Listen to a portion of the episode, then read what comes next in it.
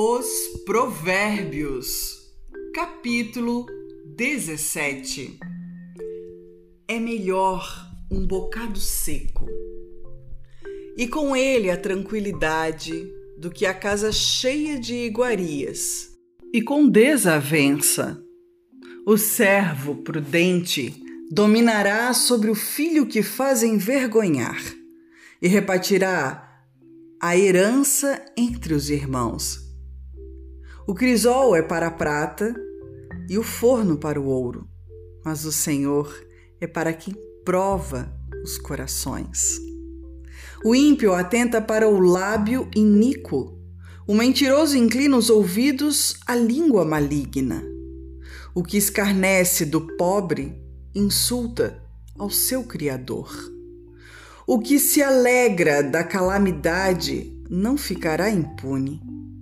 A coroa dos velhos são os filhos dos filhos, e a glória dos filhos são seus pais.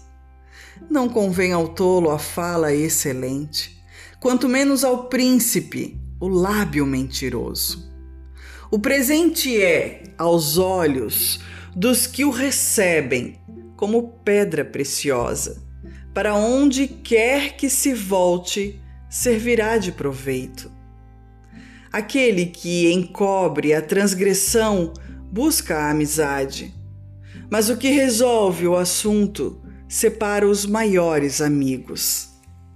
A repreensão penetra mais profundamente no prudente do que sem açoites no tolo. Na verdade, o rebelde não busca senão o mal. Afinal, um mensageiro cruel será enviado contra ele. Encontra-se o homem com a ursa roubada dos filhos, mas não com o louco na sua estultícia. Quanto aquele que paga o bem com o mal, não se apartará o mal da sua casa. Como soltar das águas é o início da contenda. Assim, Antes que seja envolvido, afasta-te da questão. O que justifica o ímpio e o que condena o justo, tanto um como o outro são abomináveis ao Senhor. De que serviria o preço na mão do tolo para comprar sabedoria, visto que não tem entendimento? Em todo tempo ama o amigo e para a honra da angústia nasce o irmão. O homem falto de entendimento compromete-se, ficando por fiador na presença do seu amigo. O que ama transgressão ama contenda. O que exalta sua porta busca ruína. O perverso de coração jamais achará o bem, e o que tem a língua dobre vem a cair no mal. O que gera um tolo para sua tristeza o faz, e o pai do insensato não tem alegria.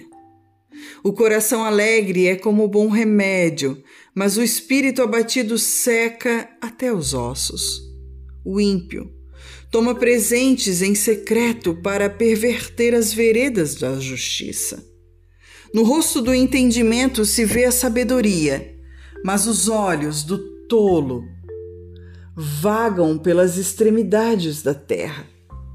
O filho insensato é tristeza para seu pai e amargura para aquele que o deu à luz. Também não é bom punir o justo nem tampouco ferir aos príncipes por equidade. O que possui o conhecimento guarda as suas palavras, e o homem de entendimento é de precioso espírito. Até o tolo, quando se cala, é reputado por sábio, e o que cerra os seus lábios é tido por entendido.